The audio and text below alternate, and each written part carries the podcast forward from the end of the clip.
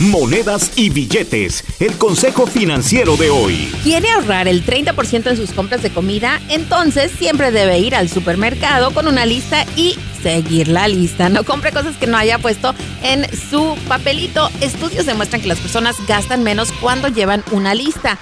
Si al comprar un artículo en la tienda ve que hay una oferta que le conviene, como compra uno y el otro a mitad de precio, tome la decisión más sabia si es un producto que realmente necesita y utiliza.